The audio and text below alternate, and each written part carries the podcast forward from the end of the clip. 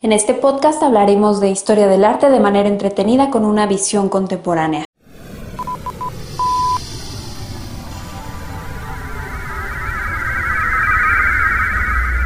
Sepultar el pasado.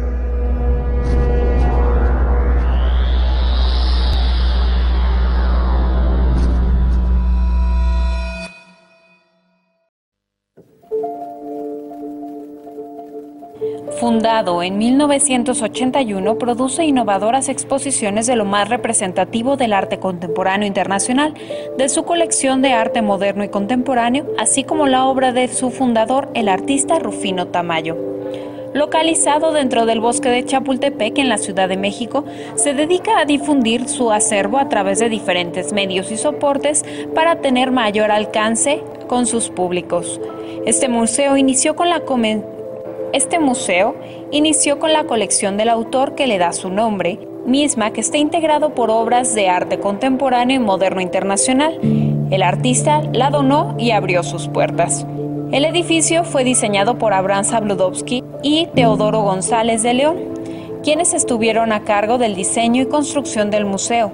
El 29 de mayo de 1981 se inauguró el espacio que en ese momento contaba con el patrocinio de la Fundación Cultural Televisa y el Grupo Alfa. Unos años después, en 1986, el museo pasó a formar parte del Instituto Nacional de Bellas Artes. Diez años después de la apertura del sitio, Rufino Tamayo falleció.